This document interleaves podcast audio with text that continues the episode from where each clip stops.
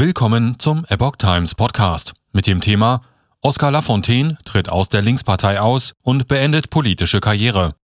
Ein Artikel von Epoch Times vom 17. März 2022. Es ist das Ende eines langen Streits. Lafontaine bricht mit der Linkspartei, die er vor rund 15 Jahren mitgegründet hat. Zudem beendet er seine politische Karriere. Der Mitbegründer und einstige Vorsitzende der Linkspartei, Oskar Lafontaine, ist aus der Partei ausgetreten. Dies teilte der 78-Jährige am Donnerstag in Saarbrücken mit.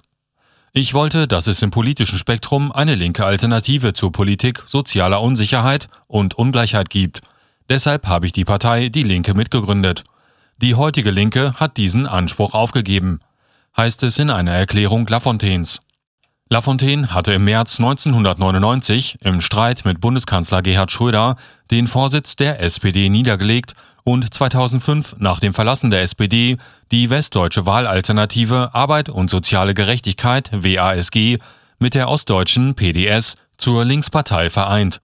Durch seinen Parteiaustritt hat sich ein gegen Lafontaine bei der Linkspartei laufendes Parteiausschussverfahren erledigt. Soeben hat der Saarländer zumindest seine politische Karriere beendet. Mit der Landtagswahl im Saarland am 27. März kehrt er nach mehr als 50 Jahren der aktiven Politik den Rücken.